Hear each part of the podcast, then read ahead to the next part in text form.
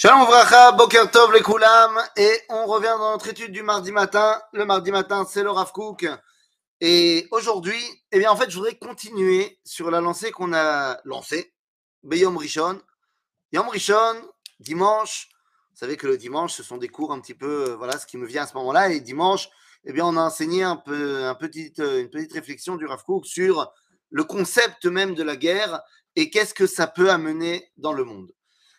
Je précise encore une fois, au cas où les choses ne soient pas claires, on n'en veut pas de la guerre. La guerre, c'est pas bien. Ah, je dis des, banalités. Mais évidemment qu'on ne veut pas de la guerre. Le judaïsme n'est pas du tout un peuple belliqueux qui cherche la guerre. Mais si guerre il y a, il faut savoir en tirer des enseignements.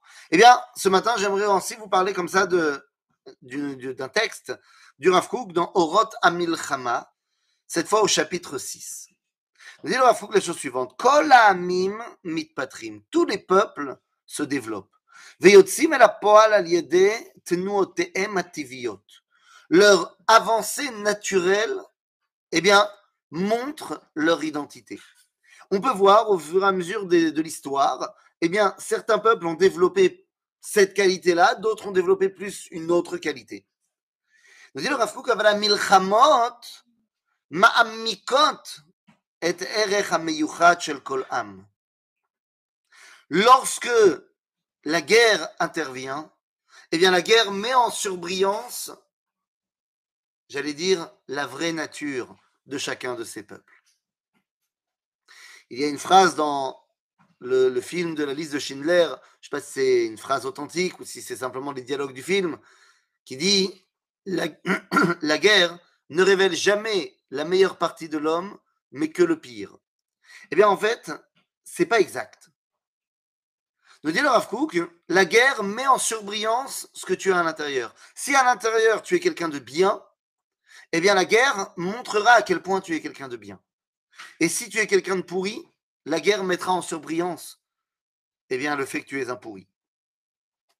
Israël,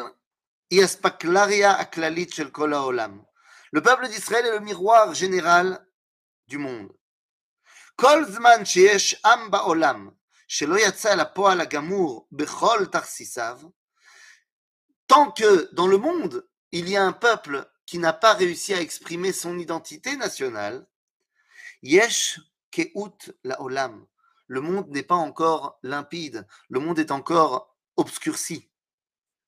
זה באור, זה ביאור, סליחה, הספוג של כנסת ישראל. Le rôle du Ham Israël, en tant que peuple qui a réussi à montrer son identité, elle doit servir de modèle pour les autres à vouloir eux aussi montrer leur identité. Dans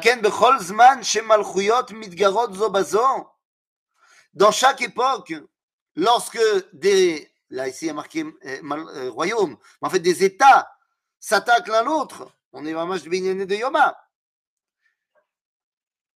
Yotzim el apoal tsiurim miyuchadim la ashlamatam shel.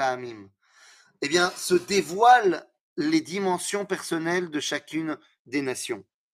On n'arrête pas de dire, voilà, je, je fais une digression, on n'arrête pas de dire que la Russie, l'Ukraine, c'est des peuples frères, ils ont une histoire commune. Très bien. Peut-être que la guerre ici va mettre en surbrillance qu'est-ce qui est la particularité russe et qu'est-ce qui est la particularité ukrainienne. Peut-être que là, on va voir qu'en fait, c'est pas vraiment la même chose. Même s'il y a une histoire plus ou moins commune. Je rappellerai ici les paroles de la Gemara dans le traité de Sanhedrin, qui nous disent que la Hatid Lavo, tous les peuples veulent venir chez Akadosh Baruch recevoir leur salaire. Et Dieu leur dit, ne rentrez pas chez moi, Be'ir Bouvia. Ne venez pas me voir tous ensemble. Le Kfara Globali, la mondialisation. Non. Kol Uma Vesofrea.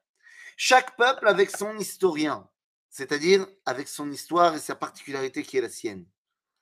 Évidemment que le monde soviétique était un bloc énorme et qui avait des intérêts économiques, des intérêts.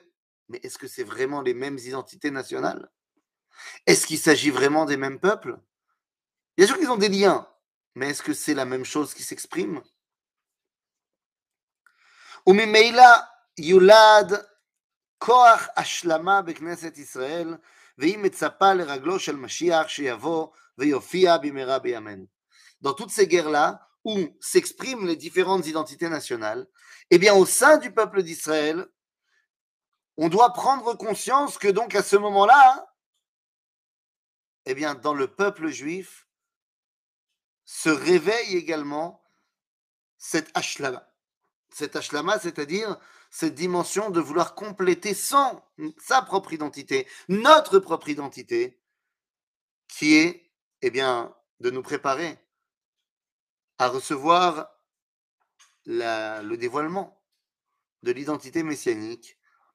Et nous dit le Rav en 1917, c'est là qu'il écrit ce texte, Shiyavo ve'ofia bimera beyamenu, qui va bientôt arriver, Bezrat Hashem.